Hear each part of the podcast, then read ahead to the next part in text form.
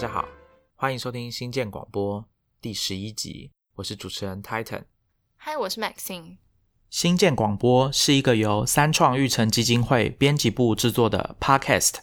大家可以把这个节目想象成我们部落格文章的导演版。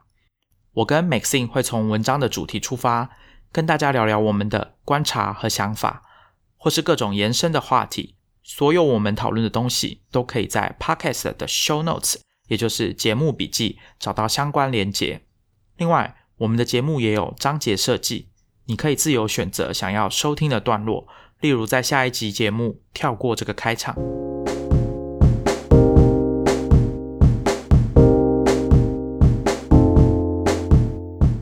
我们前面十集呢，跟大家聊了很多关于科技的主题，比如说像 App 啦，或者是网站服务，或者我们写的文章介绍过的新创公司、科技产品，或者是曾经有一家呃这个新创公司的这个诈骗史啊相关的题目。那我们今天想要跟大家谈的是，我们在这个数位的时代，我跟 Maxine，我们还有哪些行为、哪些活动、哪些事情，我们还是没有那么数位，我们反而比较喜欢用老派的这种。不管你是要说它是老科技，或者是类比的东西，对，或者是啊 old school 这种老派的作风都可以。那我们今天就是要跟大家聊，我们在生活上，即便到这个二零一九年，明年东京奥运二零二零年要开始了，我们还在用一些 听起来真的是蛮古老的方法在做事。那也不是只有我跟 Maxine 啊，我相信其实很多听众听完应该也会有这种感觉，说哦，对啊，我也是在做这件事情。原来我不是这种少数这么奇怪的人。所以，我们今天会跟大家聊一下这个题目。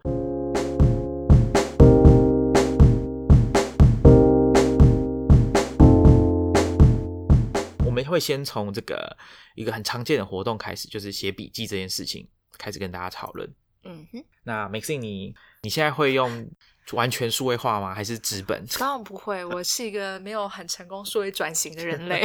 对，虽然说我们在前几集的时候花了超长的篇幅在介绍。软体就是笔记软体，可是其实我我依然到现在还是蛮习惯使用就是手写的方式来做笔记。我我其实会用 A4 纸，就我常常在就是尤其像写稿，就是准备一些资料的时候，我常常就是。随便拿那种可以回收的影印纸背面，对，就是你一一一面有印，然后另外一面是空白的，然后我会拿那个做笔记。可是我另外一个会常用那个笔记本，纸本的笔记本，我相信但很多人应该都有听过，叫做 Moleskine。它其实，在成品它蛮贵的啦。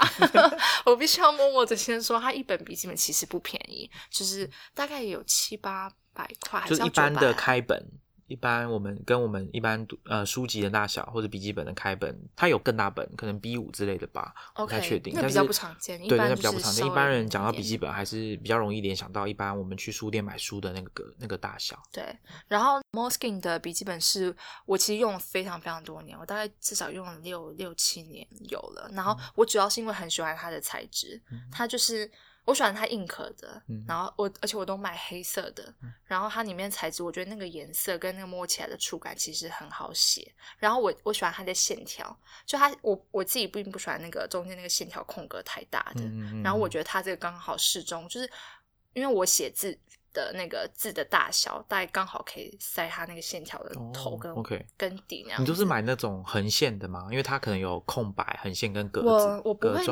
对我不会买空纯，就是全部空白的。那我以前是比较常买那种，就是它是我记得应该是 weekly 的嘛，就是前面有形式力日志型的。那我最近因为就是在使用子弹笔记，所以我就开始买那种就是不是日志的，它完全就是纯粹笔记本。那因为如果读者呃听众是有对子弹笔记有一点点。研究的话，它其实也是最近蛮红的一个。你如果在书店的话，都会看到什么子弹笔记书的介绍书那样子。那它其实就是一个你每日工作、跟每周工作还有每月工作的一个啊规划。不只是工作，可能是你日常生活其他的行程规划。反正你要做的所有事情，然后你完全是用手绘的方式去把一个可能是空白的笔记本，或者有线条的也可以，然后自己去画那个每周，然后每月自己去画那个形式里出来。他设计了一个手法，就是可以让你在拟定计划还有执行的同时，要兼顾到前一段时间，你就有点像是回顾检视你之前的东西做的这个成效如何，然后没有完成的工作你该怎么处理。它有一个既定的做法。那如果你现在手边没有书的话，你也可以去这个子弹笔记书的网站，它也有做一些简单的教学，创办人用影片解说的这样。它其实有个 App，就是你可以下载，然后它在上面也会就是介绍整个子弹笔记怎么去使用，然后它也会。它会有个 reflection time，就是固定提醒你，就是泰坦刚刚讲的，你你未完成事情或什么，你可能要回头去想一下怎么会没有完成或者什么的。对。然后它会有一个那个标点符，就是你可以用特殊的符号嘛。对，比方说，对，比方说你一件事情是紧急的 first priority，那你就要给它上一个什么记号，然后完成的可能是打勾或者什么，你自己决定。然后没有完成的，你要移动到哪下隔一天的话，你就给它上一个那个标记。可是我后来发现这里是一个困扰。因为我们之前应该也是前几集的时候有介绍到，我们平常工作的时候，应该是生产力那一集吧，就是我们会有介绍到我们我们玉成这边工作是使用 Trello。那其实我在 Trello 上面也会去做很多，就是每日、每周或是每每个月的工作规划。然后我后来就发现变成，嗯，我 Trello 那边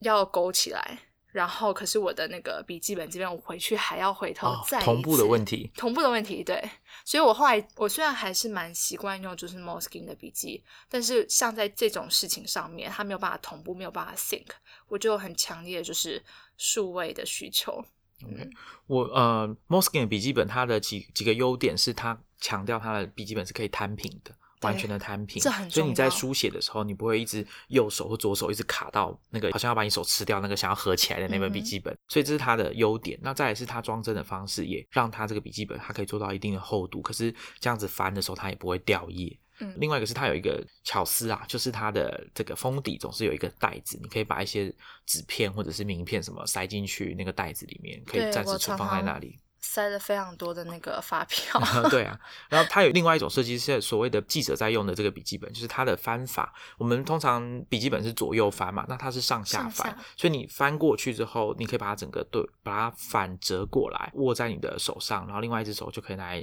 及时记。比如说你现在正在采访，面对面采访一个人，比较临时的这个状况，现场的这个采访的话，使用上还蛮方便的。那加上它开本也比较小。就是你在收纳，记者在收纳比较方便。可能大家会看过有一些记者或者是一些电影或影集场景，看过记者或者是刑警有在用这种东西，就是那种小本的笔记本，手掌就可以就是握住的那个大小。但我其实这边想要问，就是我觉得其实讲到为什么还使用纸笔、纸本的那个笔记啊，我发现我自己的一个原因，是因为我还是很喜欢写字。就是我就是喜欢拿笔写字，虽然说有时候写到最后会觉得很酸，可是因为我曾经有一个很深刻的就是经验体验，是我大概有我忘到那个时候是为什么，但是我大概有一两个月都没有真的拿笔去写东西。然后有一次我就是要拿笔写东西的时候，我发现我那个笔都没办法，没办法握好，对，然后就有点下笔的时候都没办法好好的下，就是有一点很像在颤抖还是什么的，就是因为太久没有再用手去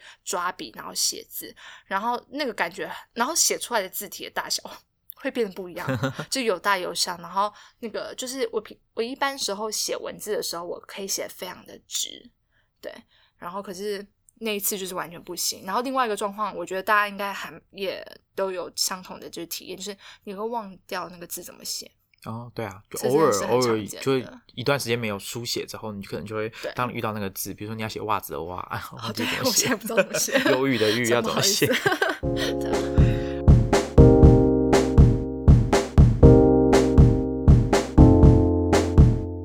哎，我我觉得笔记这件事情，像我自己在做。纸笔的话，我比较常用的情境还是当我要想一件事情的时候，我会用纸笔来辅助，就是透过文字或者是一些图形，然后还有比如说我可以拉一些箭头啊，画一些结构。比如说我要思考一家公司它的整体的状况的时候，有一些面向，或者是我今天要讨论一个主题，我要写一篇文章去讨论，那我要从哪个面向去切入？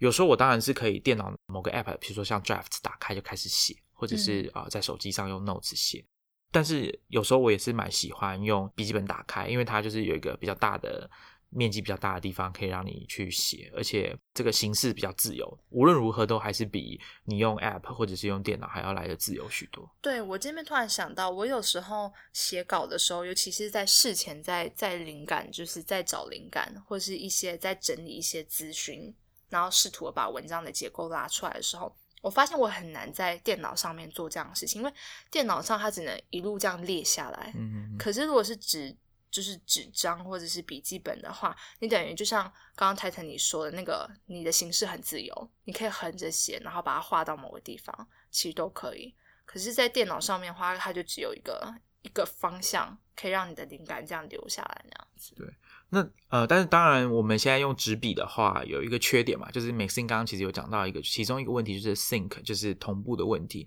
今天假如我在我的纸本上面画出一个我真的觉得很不错的，比如说架构图，或者是一个很棒的 idea，我还是希望它可以随时跟着我，或者说我需要查的时候，它就可以出现在我眼前。可是笔记本这个东西有时候不见得有那么方便。如果它可以数位化，比如说收到你的手机里面的话，那应该会方便很多。其中，像我最近呃前一段时间啦，我有在研究一个软体叫 Harmony Graph，就是它是 Harmony Group 这家公司是算是开发生产力工具评价很高的独立开发商。那他们这个 Harmony Graph 就是让你画图、画架构图，就是画组织图、画这种图表很适合的呃的软体这样子。那它在修改上、调整上。都应该是蛮方便的。假如说我今天要很固定的在分析一些，比如说公司的表现，或者是产品去做一些分析，还有它绘图，比如说呃这个东西的架构是怎么样，或者是我要告诉大家说，你今天要做一个 podcast，那所有的流程应该要长什么样子？那彼此这个流程的从属关系是什么？如果要画一张清楚的结构图，然后要把它啊出版出来，或或者是变成图片贴在。Medium 上面的话，那可能还是要用一些软体来做。当然，我也可以用手绘的方式，要拍一张照片，或者像 Ben Thompson，他可能就用那个 Paper 这个 App，他直接就是用触控笔或者用他的手直接画图。这是他早期这个 Blog 的这个一个特色之一，就是他喜欢用手绘的方式，然后在 iPad 上面把用 Paper 这个 App 把图画出来。比如说它的这个象限图啦，或者是它的 Aggregation Theory 的这个图，把它画出来。我觉得这也是一个不错的方法，加上现在其实像 iPad Pro 加上这个 Apple Pencil 这种这种工具，它其实已经可以做到很接近这个纸笔的做法了。它画出来的东西，或者说你在写笔记的时候，也许他真的比较习惯操作的人，可以做到像在用纸笔的笔记本在写笔记一样。对我这边印象蛮深刻的是，有一次我去听一个就是论坛的演讲，然后坐在我旁边的一个听众，他就是手拿着就是 iPad Pro，然后笔，然后就是边拍照，他拍那个台上的那个简报，拍完之后，然后就直接出现在他的那个荧幕上面，然后就开始用手就是笔这样写，我觉得那个也是一个蛮好的。可是提到你刚刚说的那个数笔记本数位化这件事情，其实 Moskin 他自己有出。就是数位化的笔记本，然后它是真的实体的笔记本，只是是可以跟它的那个 App 的软体就是同步，所以它其实那个它蛮酷的是，它那个材质就是数位纸，然后摸起来我没有实际的摸过，但是听说你是蛮平顺的，只是它上面有很细微的就是网点。然后它是跟它那个智慧，它附的那个智慧笔，对它的智慧笔跟它上面那个网点会侦测，就是你下笔写在哪里的时候，它侦测到之后，它其实可以及时的，就是在它的 App 上面就是显示出来。那当然，它在那个数位。呃，笔记本上面画的都是黑白的，只是如果你到那个 App 上面的话，你可以再继续做编辑，比方说上色或者什么的。那它其实就真的操作上面是跟就是一般的那个你手写的纸本笔记本一样。那我当初我那时候在成品的时候看到，它现在出到第二代了，然后第一代那个时候在打折，我其实还蛮想买的。对，可是我就上网去查一下评价，因为我实在不确定那个使用起来真的状况，因为。可以想象，万一它不是使用不是很顺畅的话，就是你写一写就断掉，或者它根本没有 sync 成功。那网络上评价是蛮两极的啦，有些人使用的状况是非常体验是非常的好，可是有些就是像我刚刚说的，他写了就是总是有几个字没有办法感应到，没有办法完整的就是呈现在他的那个软体的 app 里面。对，那还有一些厂商，他们用的技术不是像比如说 iPad Pro 这种 LED 的方式，他们用的是所谓的 e ink，就是电子墨水、电子纸的这个形式。那他们基本上就是一块比较大的板子，可能是也是 A4 甚至更大的，然后让你用触控笔在上面去写这个笔记。不管是国内还是国外，都有厂商现在在发展这个形式的产品。如果大家对于这个写笔记、想要电子化、想要数位化有兴趣的话，都可以去研究一下。我们也会把一些相关的链接放在 show notes，大家可以去看。那我想，我们都还在等待一个万能的东西，就是它可以既兼顾我们数位化需求，又可以兼顾类比的便利。我想，等一下我们在聊其他的话题的时候，都还会一直遇到这个问题。人生就是矛盾的，人类就是一个矛盾的动物。泰坦刚刚讲到，就是啊，你说的那个软体。可以画流程图。那其实我之前在二零一八年大概十一月左右吧，也写了一篇文章，在介绍一个就是独立开发者他开发的一个软体，它叫做 Write Mapper，就是 Write，然后 Mapper。市面上也有一些心智图，就是你可以画那个 Mind Map 的那种软体，其实还蛮多。那那一位开发者他开开发这个是心智图结合笔记。所以等于说，它界面进去的时候，其实就是一个很大空白的，然后你可以在上面就是画你的心智图，去圆圈圈啊、方格或是拉线或什么的。然后它每个你的圆圈圈或方格点进去的时候，它又是一个空白的文件档案。然后等于说，就是你 mind map 的话，你基本上只是各个灵感这样就是往往外长。那如果你还有更多更 detail 的一些延伸想法，你就可以。就是点进去，然后它就有个完整档案可以让你记录在上面。刚刚每次你讲到这个心智图啊，我自己习惯用的是一个叫 MindNode 的 app，在 Mac 或 iPhone 上面都有。那或者是另外一款也很受欢迎叫 Xmind，这个也是一个比较常听到的这个心智图的软体。我们另外一位同事用那个 Xmind，哦，了解。所以大家可以去尝试看，他们应该都有免费或试用的版本。所以 Titan 你一定都是在电脑上画。我的心智图很简单，我们还没有要画很复杂的，所以我大概就是用键盘打字，甚至不用用画术，就是可以弄完。但是如果是要画，比如说流程图、结构图那种的，可能就是要用纸笔，然后加上我其实也还没买 OmniGraph 这个 app 啊，所以其实我先是用纸笔为主，然后设法把它转换成数位的方式，比如说我拍照，或者是我还是用配合这个文字的方式去处理。嗯，对，因为我个人心智图还是坚持一定要用手。就是手写，我不确定，因为我尝试过不同的，就是 My 就是 My Map 的那种软体，可是我我觉得这是一个很奇妙的地方，就是我还是会觉得我的整个视觉跟思绪是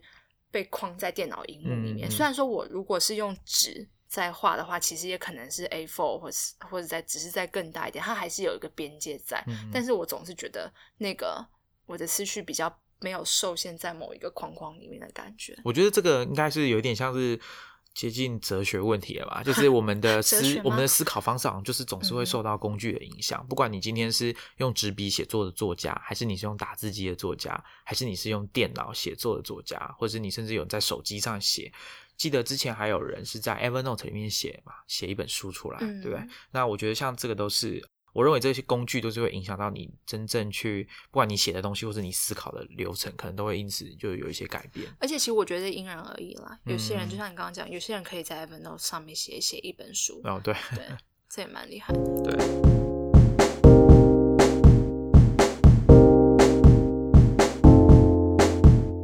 我们刚刚讲的是跟大家聊的是笔记，写笔记，或者说做心智图，或者我们画一些流程图的时候，我们。我跟 Maxine 会比较习惯的方法，那看起来 Maxine 主要是以纸笔为主，那我就是混合着，呃，当有需要或者是哪一个工具比较方便的时候，我可能就会切换过去用那个工具，然后再设法把，比如说我把我画的东西用像呃用手机把它拍下来，然后再用档案的形式丢到电脑里，这样子是一个方法。那我们接下来要跟大家聊的呢是，我们在安排行程的时候，就是我们日常生活中要做什么，几点几分，或者说是几月几号要做什么事情。那跟人家约吃饭啊，这种日常生活的行程怎么安排的？那讲到行程，就会想到行事历嘛，Google Calendar，或者是比如说像微软的 Outlook，或者是 Mac 上面的那件行事历。所以我们接着就是要来跟大家聊聊这方面的议题，看我跟 Maxine 呢是怎么样，有多大差异？对对对，有多大的差异？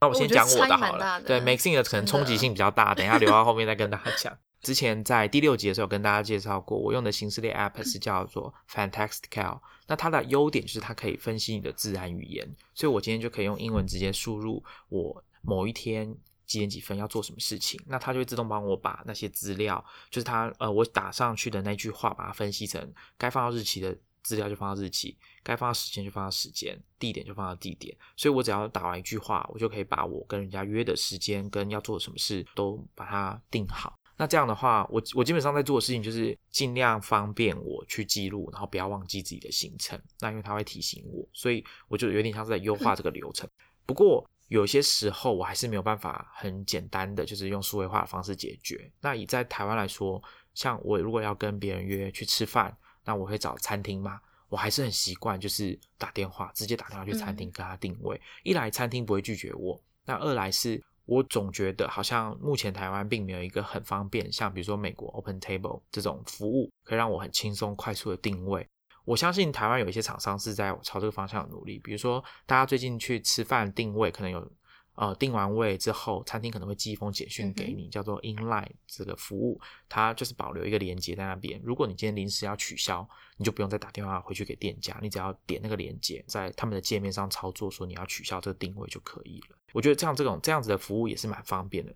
那另外一个当然就是像比如说约看牙医啊。或者是看医生这种的，我还是喜欢用打电话或者去现场挂号。那当然，如果有人比较有经验，或者说有去过大医院的，他们可能就是有一个 app 让你先在网络上挂号，然后才不会说去那边要等很久，因为可能有些医生或者是他的这个门诊就是人数总是比较多。所以我觉得这件事情当然蛮因人而异的，那只是说我并没有很追求说一定要数位化解决这方面的需求。那或者是你当然也可以像 Google 宣称的那样子，你就把所有事情交给 Google，你订的机票、车票，它都用呃人工智慧帮你去分析好，然后丢到你的行事里，然后时间到了就提醒你，甚至用配合 Google Maps 上面的交通资讯。告诉你说你要提早几分出发，可能那一天的交通状况就是比较特别，跟你平常的印象不一样，这是数位科技的好处啦。但是有时候我们还是会习惯说，比如说你约减法好了，你跟你的设计师，你可能还是喜欢打电话，或者是你传赖给他，你比较不会预期说有一个界面，就是像在选商品、选 PC Home 商品一样，就直接勾我要这一位设计师，然后几点几分我要去那里。不过有一件事情我倒是已经蛮习惯用数位化，就是我去看电影。的电影票，对我就是会用 App 直接订票。那现在有一些进有一些电影院，它进场的时候，那个票也数位，本身也数位化了。你只要给他看你的票券，或者是扫这个条码就可以过。那我觉得这样一方面当然是节省那个纸，可是可能有人会很在意，因为他们会喜欢那个票根。票根对啊，那我知道有些人会在票根后面写说，哎，这场电影在演什么？比如说过一阵子之后拿出来会来写，就是说，哎，这是怎么样怎么样？对我忘记我是在。电影还是小说里面看到的，有点忘了，还蛮浪漫的做法。对？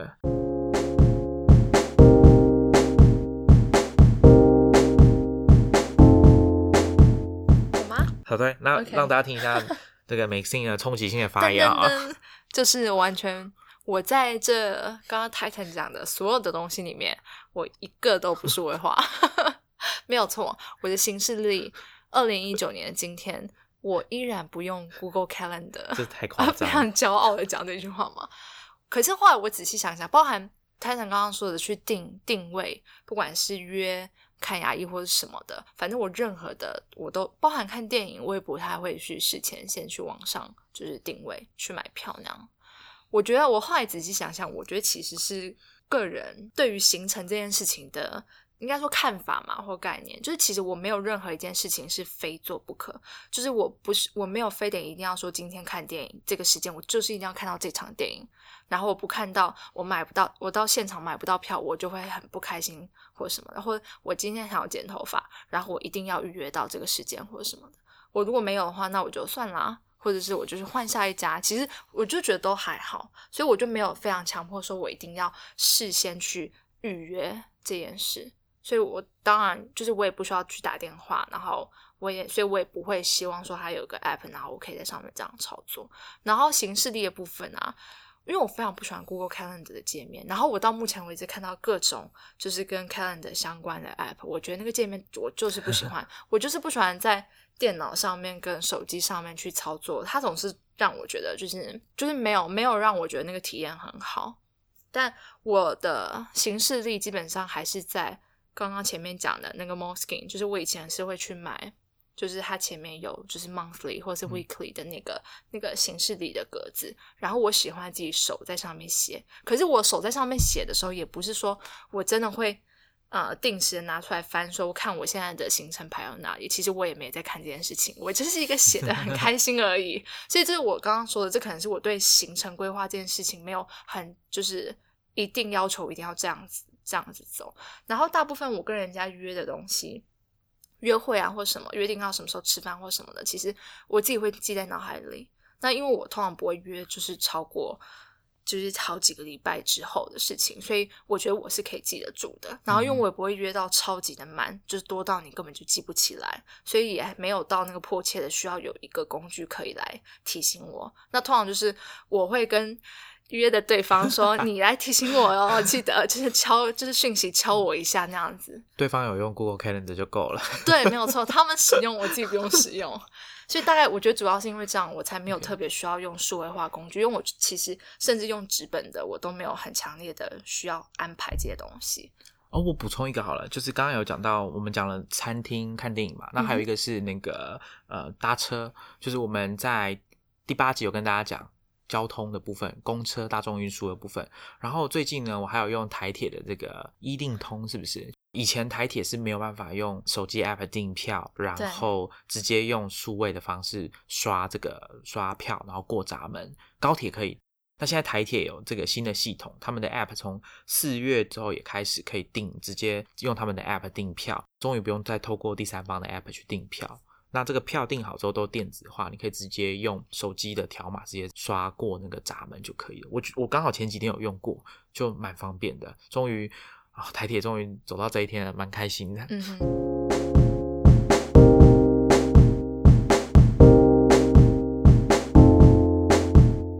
讲到形式力的啊，我这边额外补充一个小小故事好了。像我刚刚说的，我觉得形式力像这些啊，你数不数位化，或者甚至像笔记本数不数位化，其实有时候还是因人而异，看你自己最舒适、你最习惯，然后的一个做法。比方说，像之前我采访了一位工程师，他是 Laravel 道场就是 Laravel 这个技术社群的传教士范胜友先生。那时候我们就问到说他的他的数位工具有哪些，然后他其实也是一个数位控，他一个工程师，笔记软体什么的都有，但是他在形式力也是完全老派，就是纸本，而且还一定坚持要 A4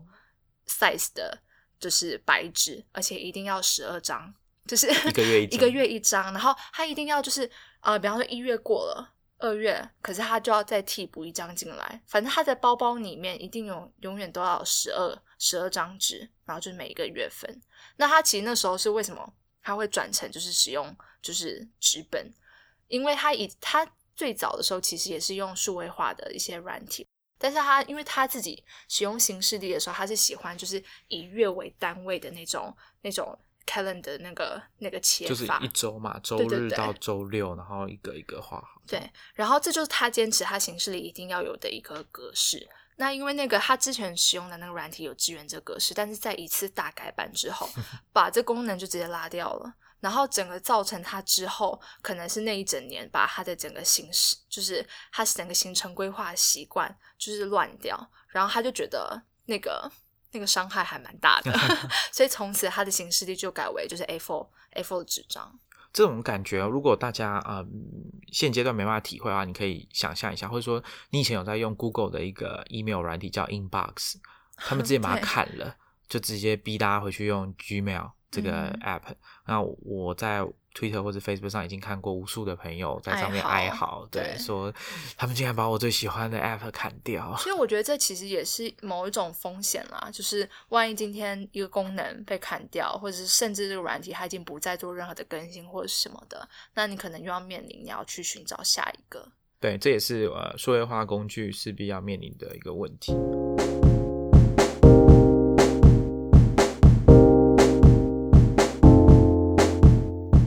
接下来谈第三个部分，我们要讲的是关于阅读这件事情，看书啊、看杂志、看报纸这件事情。那一样，我我觉得我跟 Maxine 我们两个在准备这个节目之前呢，有先稍微讨论过，我发现我们两个的习惯还真的是不太一样哎，就是 我又要给大家冲击了吗？天哪！不过这次应该还好啦，我想不然 Maxine 你先讲好了。不用不用不用不用，然后那个冲击感要要创造一下。Titan 好，多数位 没有多数位。我从大概一三年开始买了第一台 Kindle，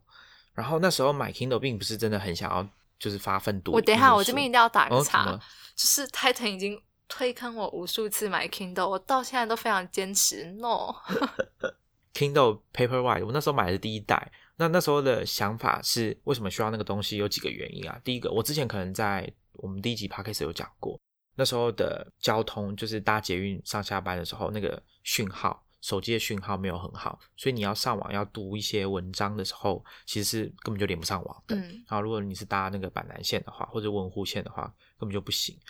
所以这这件事让我很很困扰，因为我等于是没办法读文章，那就影响到我那一天的工作。所以我后来我就呃知道，当我发现说，哎，像 Instapaper 这样的服务，稍后再读的服务，它可以把文章直接寄到你的 King 的时候，我就说，哦，那我应该要买这个东西来用。倒不是我真的要呃像我在看中文书一样看那么多英文书，因为坦白讲我也办不到。但是这个功能在 Kindle 上面的确非常方便，因为它有几个几个理由。首先，它可以让我去读很长篇的文章，像比如说一篇五千字的英文文章，我在 Kindle 上面看，其实就蛮蛮舒服的，然后也很顺利可以看完。那另外一个当然就是 Kindle 上内建的这个单字的查询单字的功能，你基本上就是把手指放在那个单字。长按一下，然后它就会跳出这个单字的意思。不管你要英英字典或者英汉字典都可以。那甚至如果你有网络连线，你还可以叫它翻译。那更棒的就是它会记录你查的这些单字，所以它有一个有点像是什么 vocabulary card 还是什么，就是单字单字卡，你可以回去复习你之前查的单字，然后像那个单字卡这样子去。背或者说复习你的英文的单词，这样，那我觉得这些功能对我来说当时都是非常实用的，呃，所以这个习惯或者说我开始知道说，哦，原来电子书就是有这些好处。那再加上我的确是有买一两本 Kindle 上面的电子书，我会把它看完了。比如说像之前那个 Jason Free 跟 DHH 写的那本，有一本是专门写吗？还是呃，Rework 不是 Rework，我是看纸本的。Remote 对 Remote，我是看就是在 Kindle 上面把它看完，它应该是我第一本在。Kindle 上面完全看完的书吧，对啊，那当然那本书比较好读啦，就是我觉得推荐给大家，我们会把这个书的链接放在 Show Notes，大家可以去看一下。所以从那个时候开始，我就比较知道说，哦，呃，这个电子书这件事情，那会很希望说，台湾的电子书市场不知道什么时候可以开始。我自己以前在当记者的时候，也写过各种电子书即将要开始、即将要推出的这种。各种传言，不管是苹果的什么呃 iBook Store，或者是博客来要做电子书啊，诸如此类的。我觉得电子书，包括我之前有跟大家提到，就是我们在讲二写那一集，我说我的二写是在呃 Mo Ink 这个电子书阅读器国内的厂商做的，上面我站在太阳底下把它看完。那 Maxine 是读纸本的嘛，对不对？对啊。那我觉得那一次的经验又再度让我确认说，没错。看这种书，我就是可以用电子书把它看完，不管是英文书或中文书都一样。当然，它有一些它的缺点，我们等一下可以等 Maxine 分享完他的经验之后，我可以再跟大家分享。所以我现在看书的时候会很好笑，反而会有时候会有点犹豫，我要买哪一种？嗯，我要买电子书还是要买纸本书？我会陷入这个这个考量当中。那你最后判断的标准是什么？我现在有一个比较明确，我我还没有摸索出很很很精确的一个规则，说我。当我遇到这个时候，我就要怎么反应？但有一些基本的我可以划分出来，比如说这种小说类的，它如果不是那种真的值得你珍藏一世的这种经典小说，我觉得基本上都可以换成电子书，因为它可能你就看一次、两次，你就不需要再看它了。然后可能你也只是偶尔想起来这本书，你就把它叫出来看一下。可是那本书它不需要一直存在在你的案头上啊，对不对？所以我觉得这是一个很特别的，因为。书，如果你是有想要收藏的感觉的话，你就还是希望是实体的。对，甚至是虽然说它其实很容易放一把火就烧掉了，然后就不见了。哦，对啊，但是其实如果真的要收藏，然后兼具你真的很爱那本书，比较有余裕的做法，应该是电子书跟纸本书都要有一本。我不知道大家有有没有听过有人说他买书买两本，一本放着，然后一本就拿来翻翻到烂为止，然后就这种方式。对，那那电子书当然就是可以替代那个被翻到烂的，然后你又可以随身携带，因为。有些书真的很厚很重，像我呃前面讲的那个 Robert Caro，我在第十集有讲到的这个 Robert Caro 这个传记作家，他随便一本传记都可能要八百页、一千页，你根本不可能随身带在身上啊。所以如果你要看这本书，长时间的研读这本书的话，那可能电子书会是比较好的选择。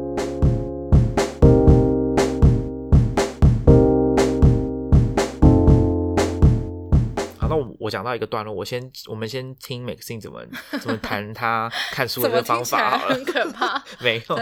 我觉得我还是一个很喜欢，我觉得这样听下来，我自己可能是一个还蛮喜欢有触觉的感觉的人，所以这是为什么我还是喜欢拿书拿在手上。那我我其实不是没有买过电子书，我有过一次，因为它真的就是它是英文的，然后那个时候我急急着需要使用上面的一些资料。我没办法等到他就是纸本书寄过，而且他甚至我们纸本书我也不确定，所以后来我买了，那我也是看了，可是我其实就只是找那个段落我要的资讯，然后事后我也没有再回去继续翻。可是我觉得应该是说，我觉得我不使用电子书，是因为我阅读有一些特殊的需求，我觉得是电子书目前可能没有办法满足的。比方说，我很喜欢画书，我觉得应该会有。各种不同，就是大家对这个画书这件事情，可能也有不同的反应。没错，我知道有一派人就是很喜欢画书，就是喜欢在上面做很，就是画的满满，然后写很多东西。然后有一派就是坚持书一定要非常的干净，对，就是连一点点折到什么都不可以有。泰坦看起来就是这样。没有，我介于中间，我觉得 我等下可以说一下我的。OK，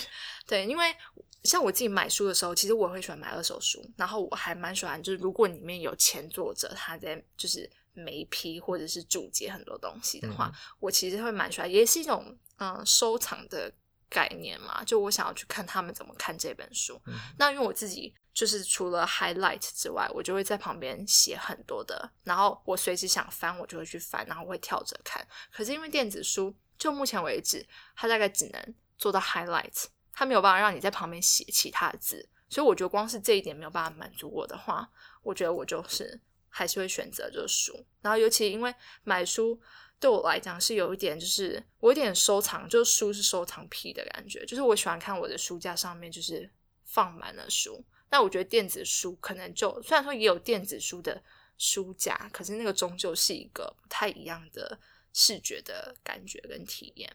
然后再来是因为我知道电子书像 Kindle 也好，或是 Readmoo 也好，它翻页的时候总是。没错，这是电子书。呃，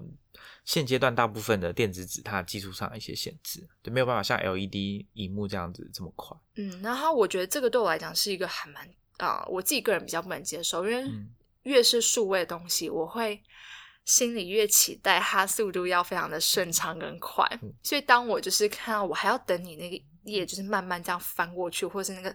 那个字慢慢显示出来的时候，我就觉得很没有耐心。可能会影响到阅读的节奏吧。对，不管是小说，或者是你专心在读一本书的时候，应该都会有有所影响。嗯哼，对我喜欢 Kindle，或者说我觉得 Kindle 的或相关的这种电子书，好的方面都跟我们对电脑的这种觉得电脑的优点是很接近的。就比如说，它可以因为它是数位的东西，所以它在资料的运用上有很多。可能性，比如说像我以前刚开始听到 Kindle Paperwhite 这些功能的时候，我是蛮惊讶的。比如说像。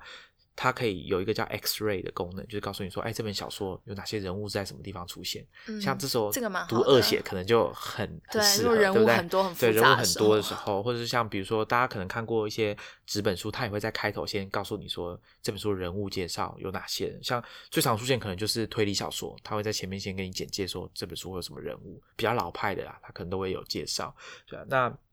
这是一个。那另外一个是，当你在读一些讲趋势或者是讲跟需要思考的这些话题的这种书的话，可能它里面有一些大家划线，比如说各个读者，他把所有读者划线的地方都告诉你说哪个地方是大家最常划线的地方，他会用虚线表示出来。你当然可以显示不要选择不要显示，那也没问题。但可是你也可以选择让它就把它显示出来，有有一点像是大家先帮你把那本书读完一遍，然后你。还没有画线之前，那本书的线已经画好了，大概是这种感觉。那我并没有觉得说这东西非常非常实用，就是说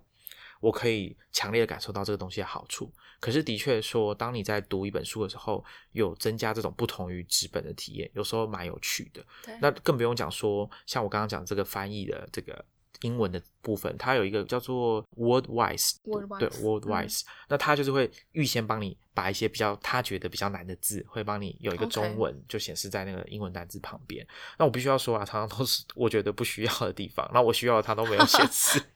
我自己的经验，我觉得这个都是它的种种好处。那另外一个当然是笔记的部分每次有讲到就是写笔记，我觉得的确，你如果要真的要快速的做一些记号，不管是什么记号，各种你自己。个人的习惯也好，或者是便利性也好，纸笔真的是很难以超现阶段很难以超越的。我我们的确没有在市面上看到比你直接就拿纸呃拿笔在书上面直接画记号还要方便。啊，这边回答一下美心的问题啊，我我的书其实我后来有摸索出一套可以不用在上面画的很乱，但是又又可以在方便我在上面做记号的方法，就是我会买一些便利贴，各种尺寸的便利贴。大尺寸的便利贴就是我可以在上面直接写比较长的一段话，然后贴在比较空白的地方。那我还会买一种就是呃条状的嘛，该怎么讲？对，长条状，然后我就贴在书的边缘，因为书都会有，就是找那对方便找那一页。那我我我的做法就是因为书不管是直的还是横的，它总是有开头那个行，我都可以把我就是把那个细细的那个条状的那个贴在我我觉得重要的那一行。那我自己是觉得我应该八成都还是。当我看到那一段话，我会记得我当时为什么觉得这段话蛮重要的。如果有需要特别记起来，我就会开我的电脑或手机，把我当时的想法写下来，那之后可以再来查。但是我的记号就是可以直接贴在那本书上面，所以我的书看完之后就会就是它会像长长刺长毛一样嘛，就是开始长出各种彩色的这个便利贴这样子。对，所以 我在翻对这个。跟纸本书的另外一个优点结合在一起之后，就变得蛮好的。就是你可以很快的去翻你当初在看这本书，你可以回想一下你当初在看这本书的一些看重的地方，或者你觉得很重要的部分，或者你要查。比如说像我，如果今天要准备一个 podcast 跟某一本书有关，我就会把这个这本书拿出来，然后开始看它的我当初贴便利贴的地方。因为通常我自己会记得，就是大概就是不拖这几个部分，除非我再读一次。嗯，对，我建议做过比较极端一点的做法，就是我一路这样看下去，看完一本书的时候，然后因为我会边边看边做笔记嘛，然后我会把一些就每个章节几个重要的关键字，嗯嗯，然后让它变成有点像索引。我会在我会用便利贴，然后写下来，然后在第几页，然后贴在最前面。就是尤其是我很明确知道这本书是接下来我要查资料用的时候，哦，OK，我事前就会这个好像是有一点像是研究方法，就是图书馆员会做的事情嘛，或者说以前研究生我很老派。我记得之前好像在艾可嘛，就是 Echo 之前写了一本书，好像是教大家怎么写论文嘛。嗯，就是人文科学类的，对他好像就有提到说你要怎么做这个缩音卡这样子，对，然后对这习惯好像是我以前做研究的时候，我看不同的那个文献，我也会用这个方式。对啊，对啊，我觉得这应该是很好的方法吧。我自己的话会做关键字，然后更认真一点。我有试过几次啊，但是我觉得这真的好累，可是蛮有算蛮有用的嘛。我而且加深你自己的印象。对你就是看完一本书，你就做心智图。我认为有一派的人有，我知道有一派的人会这样做。但我尝试过几次，啊，非常的累。但是的确，就你就有一点像是短时间内又把那本书 看一次的感觉啊。但但蛮累的啊。然后再来，应该是我之前有跟大家提过一个软体叫 Devon Think 嗯 Pro 嘛。那那个软体就是有点像资料库。那我比较在意的就是这些书跟资料我记下来片段，它之间到底能不能互相关联？嗯，那就有点像美心刚刚你讲的，你是用。纸本做那种索引关键字索引卡，那到时候我要查资料，或者我只是要复习回忆，帮助我回忆这本书到底告诉我什么时候，这些东西是有帮助的。那我觉得不管数位化跟纸本，反正我们都是用各种方式想要达到同样的结果嘛，对不对？希望方便一点，然后快速。我觉得有一件事情是之前我跟美思在准备这个我们这一集的时候有讲到的，就是我们一直在想说，是不是有什么方法可以兼顾这两种好处，就是。我们的电脑荧幕，然后或者是电子书的电子墨水，或者是实体书这种纸本可以快速翻阅的这个好处是什么？因为的确之前我们在讲说纸本书的好处，总是会有人提到说，哎，触感这是一个啊，气味或者你当时在阅读的这个环境都有助于你融入这个阅读的情境，或是回想你当时读到的东西。其中一个东西就是你在找一段一个段落的时候，如果你没有。贴这个书签，或者是贴便利贴，你可能会忘记它在哪里。可是你纸本书你在翻的时候，你很快就可能你会印象中，哎，它应该是在哪个地方？是靠近书的中间，还是书的旁边？我这个非常有感，因为我们前两集在介绍二贤那本书的时候，我就记得我要找一段一一段，就是那个它里面讲的一个情节。然后我记得它在书的啊左侧的边边边边的位置，然后所以我在找。找那个段落的时候，我从头到尾在翻的过程，我都只有盯着看左边，没有错。这是电子书没有办法提供的，因为电子书的载具大小不同的关系，它必须要适应那个排版。所以你其实，除非你连你当时看到那一段是在哪一个载具上面，然后你是用多大的字级。你都要记得，你才有办法快速的找到。不然的话，其实你就是要用靠搜寻的方式。我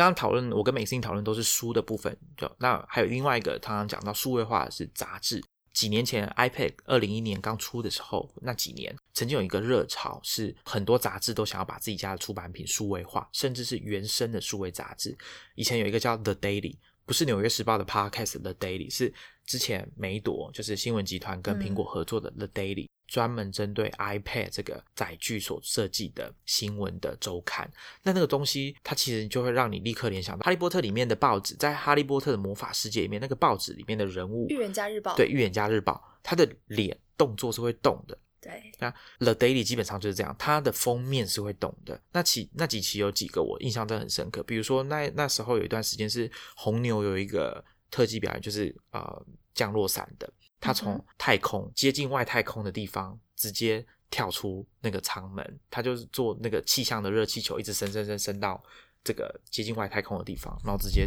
跳出来，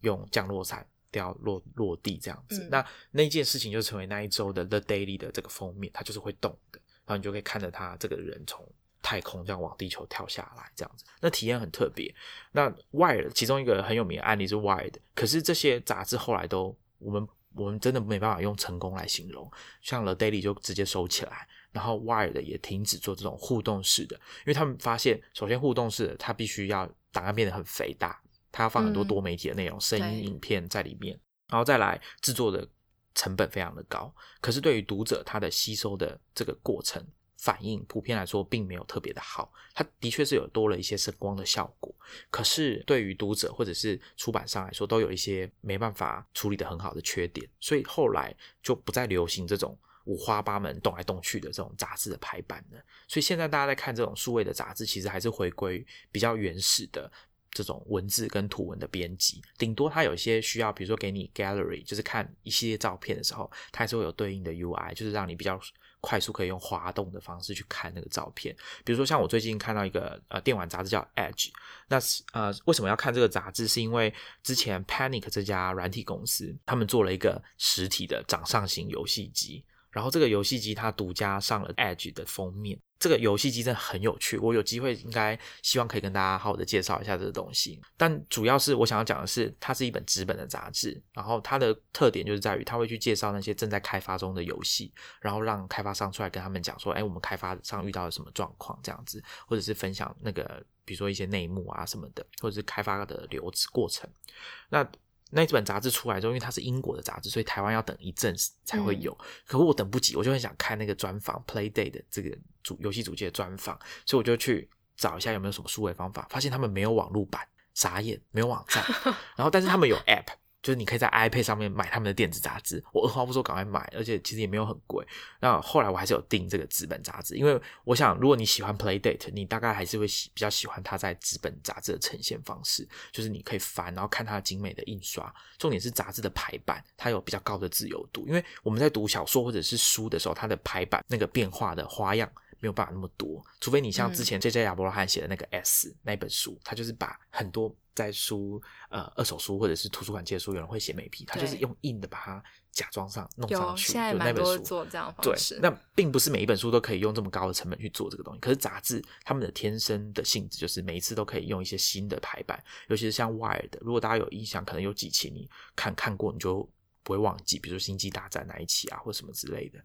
呃，这个享受这个排版。那刚刚。甚至包含它封面的触觉，它也会用不同的对不同的材质，就会让你记得这个对，或者是有一些压钢印啊什么的，做一些不同的变化。那其中一个像我之前我们在 Medium Publication 也写过，就是 Offscreen 这本杂志，就是网页设计师他转行做纸本印刷的，而且他也没有网络版哦。对他，他也没有 App，他也没有数位版，他卖完就没有了。纸本的，对纸本杂志。那你要看，你就是要等，然后殷殷期盼说哪天有差，或者是说快递可以赶快把那本杂志送过来，不然你永远就只能看网站。上的那些照片而已，那这个感觉的确是蛮特别。大家如果我们之前介绍完那本 Off Screen 之后，他就宣布要暂时停刊。不过最近有好消息，就是看起来作者好像又重新投入制作新的一期了。我们在猜他可能是手痒，就是忍不住还是想要做一点就是 纸本的，可能吧。的出版。对，那我觉得讲到 Off Screen 这边啊，这边要推荐一本书，叫《老派科技的逆袭》。他是一个记者写的，那这个记者常年观察一些经济产业，然后包含科技，常年的观察像戏谷这些新创公司、软体公司，然后甚至是创投他们的一些发展。那他其实，在最后，我推荐大家去看最后一个章节，叫做《数位世界里的老派观点》。我觉得他提到了一个出乎我意料之外的的一个现象。他说，其实数位世界是最珍惜类比的。他常年观察这些创投跟戏骨的软体新创公司啊，他尤其他在写这本书的时候，就采访了很多有这些背景的一些，你说是工程师也好，或者创业家也好。然后他每次跟这些受访的对象提起他在写这个老派科技的时候，他说对方眼睛通常就有点像会发亮一样，然后会跟他讲很多他们自己就是啊很迷恋类比。类比科技的的一些一些状况，比方说他们白天可能都是埋首在电脑前面写扣的工程师，结果晚上就回家去自己酿啤酒，然后或者是听黑胶唱片或者什么的。那所以其实像泰坦刚刚讲到那个 Off Screen 的的那个创办人，他自己本身是一个软体工程师，可是他依然就是迷恋这种纸本纸本杂志的的出版，然后而且就坚持这个东西不走。不走就是数位化的路线，那我我个人觉得是是蛮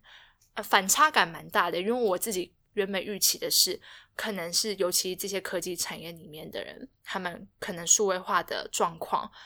我相信可能工作上面数位化状况确实是多过一般传产也好，或者其他一般公司的的状态，可是其实他们私底下生活的时候，还是不会希望自己就是沉浸在完全数位的。一个状态，而是希望可以多一点多元的刺激。嗯